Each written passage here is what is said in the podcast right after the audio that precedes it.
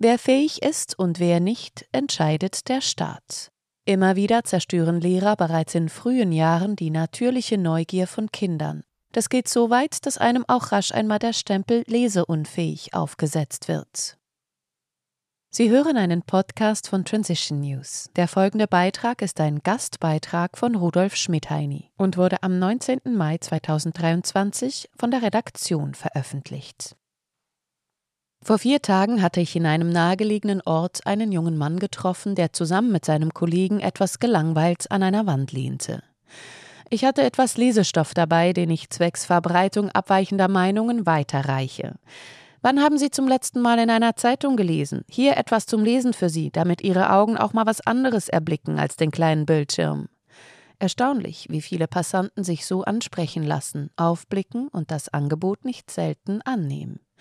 Nicht in diesem Fall. Der Mann blickte mir ins Gesicht. Ich kann nicht lesen, ich habe ein Leseunfähigkeitszeugnis, Dyslexie.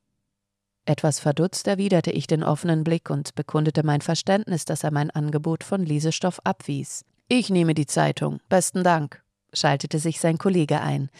Ich gab ihm die Zeitung und wendete mich wieder der ersten Person zu. Nennen wir sie A. Sie sehen dort die Hauswand mit der großen Schrift Willkommen im Koop von Wellington. Klar, aber ich kann das nicht lesen. Das Gespräch nahm eine neue Wendung. Ich war sicher, mich einem der vielen Sozialgeldbezüger gegenüber zu finden. Ich fragte danach, wie er sein Leben gestalte und meistere. Er sei der Mitarbeiter seines Kollegen. Gemeinsam organisierten sie Feuerwerksveranstaltungen für besondere Anlässe, Hochzeiten und so weiter. Nächstens seien sie für ein Fest von Abkömmlingen der königlichen Familie in Windsor engagiert. A erklärte, er sei der Fahrer des Firmenlieferwagens. Es gibt demnach noch Leute, die heiraten? Meine Frage. Klar, davon leben wir, beruhigte er mich. Wie er denn ohne Straßenbeschilderungen, Wegweiser und so weiter lesen zu können im Straßenverkehr zurechtkomme, fragte ich. Ich folge der blauen Linie meines Navigationssystems. A tönte glaubhaft.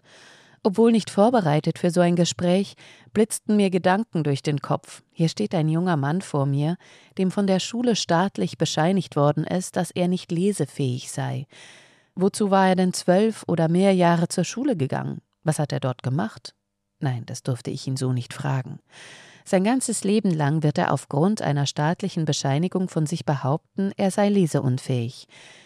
Diese Begegnung bestätigte, was ich nur Tage zuvor aus der Schweiz über Leseunfähigkeitszeugnisse erfahren habe. Doch mehr davon gleich. Im jetzt folgenden Gespräch suchte ich zu klären, ob er bereit und fähig war zu verstehen, dass Leseunfähigkeit möglicherweise die Folge von Misshandlungen in jüngeren Jahren sein könnte. Frühkindliche und spätere Entwicklung, vor allem im Gehirn, würden durch sogenannte Traumas teilweise schwer beeinträchtigt. A. Verstand. Ob er nachvollziehen könne, dass solche Erfahrungen, ob bewusst oder auch nicht, seine Fähigkeit zu lesen, die Entwicklung seines Gehirns behindert haben könnten. Auch das schien A zu verstehen.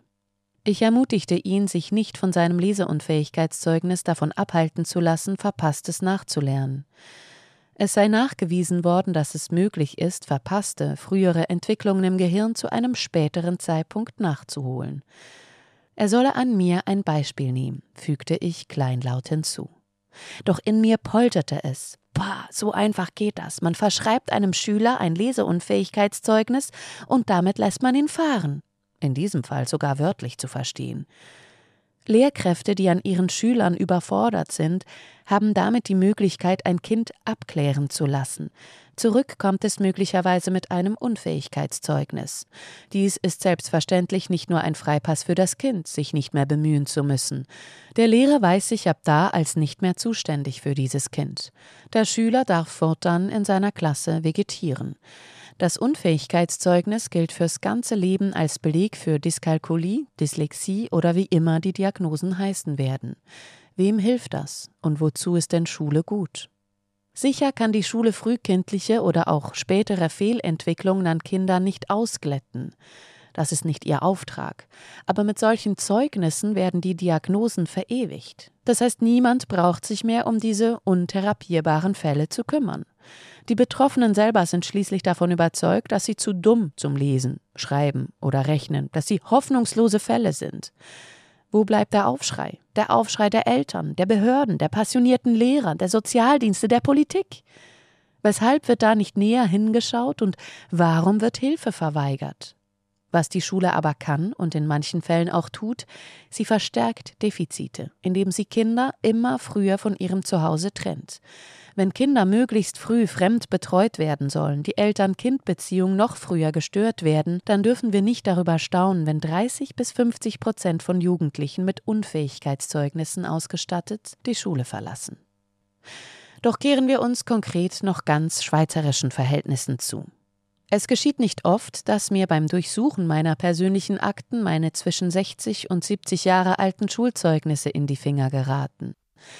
Wenn ich dann zuweilen einen wehmütigen Blick in die Zeit meiner Jugend, 60er Jahre hineinwerfe, erröte ich nicht mehr ob meiner Unfähigkeit, gute Noten zu erzeugen.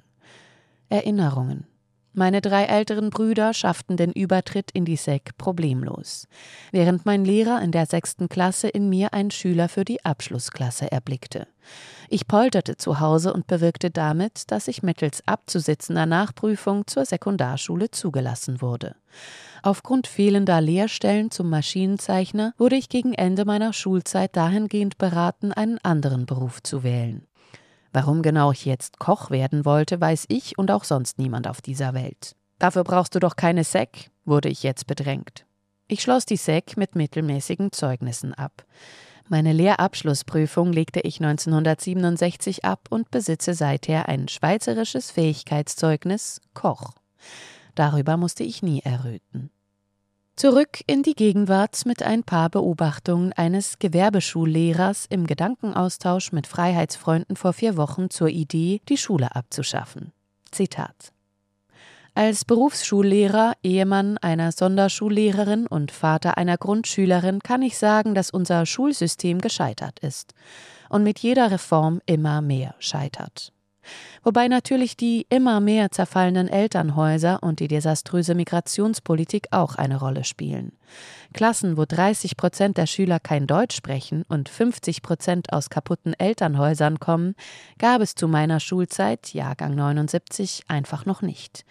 Der Grundschullehrplan wird immer mehr mit Unterrichtsthemen vollgestopft, die zu meiner Zeit erst am Gymnasium Thema waren. Dies führt dazu, dass die Schüler praktisch gar nichts mehr richtig erlernen.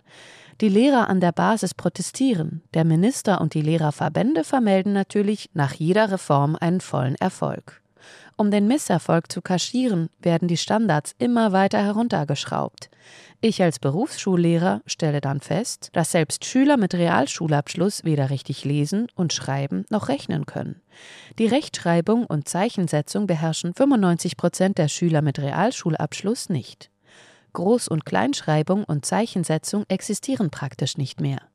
Die Schüler müssen es aber auch nicht mehr können. Schließlich bekommen 30 bis 50 Prozent eine Lese-Rechtschreibeschwäche bescheinigt.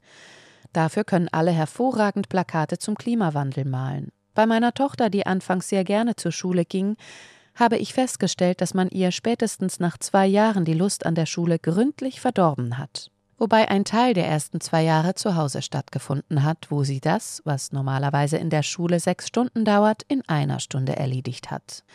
Als Lehrer in einer weiterführenden Schule verwaltet man eigentlich nur noch den Mangel.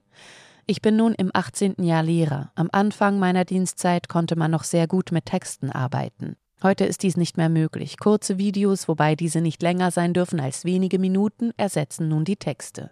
Sollte der Abwärtstrend so anhalten, gehe ich davon aus, dass ich in fünf bis zehn Jahren nur noch Malbücher zur Beschäftigung einsetzen kann. Mehr wird nicht mehr möglich sein. Eine Lösung habe ich nicht parat. Der gesamtgesellschaftliche Trend geht steil nach unten und die Schule ist nur ein kleiner Teil des Problems. Ich glaube auch nicht, dass eine Lösung gewünscht ist. Früher musste der Westen besser sein als die bösen Kommunisten im Osten. Man musste also einigermaßen gute Ergebnisse vorweisen und den Menschen und der Wirtschaft ein paar Freiheiten gewähren. Das ist heute nicht mehr notwendig. Zitat Ende von Kurt Stampfli. Name geändert. Der offensichtliche Mangel eines allgemeinen Rechts, vom Staat ein Unfähigkeitszeugnis ausgestellt zu erhalten, sollte als Rechtsnachführung an der UNO-Menschenrechtskonvention AEMR dringend behoben werden. Sie hörten einen Podcast von Transition News. Mein Name ist Isabel Barth, ich bin Mutter und Stiefmutter von vier Kindern und als solche möchte ich mich herzlich für den Gastbeitrag von Rudolf Schmidheini bedanken. Dieser Podcast konnte nur entstehen, weil zahlreiche Leserinnen und Leser Transition News regelmäßig durch Spenden unterstützen. Wenn auch Sie uns unterstützen wollen, klicken Sie den entsprechenden Button auf unserer Webseite an. Vielen Dank und merci vielmals.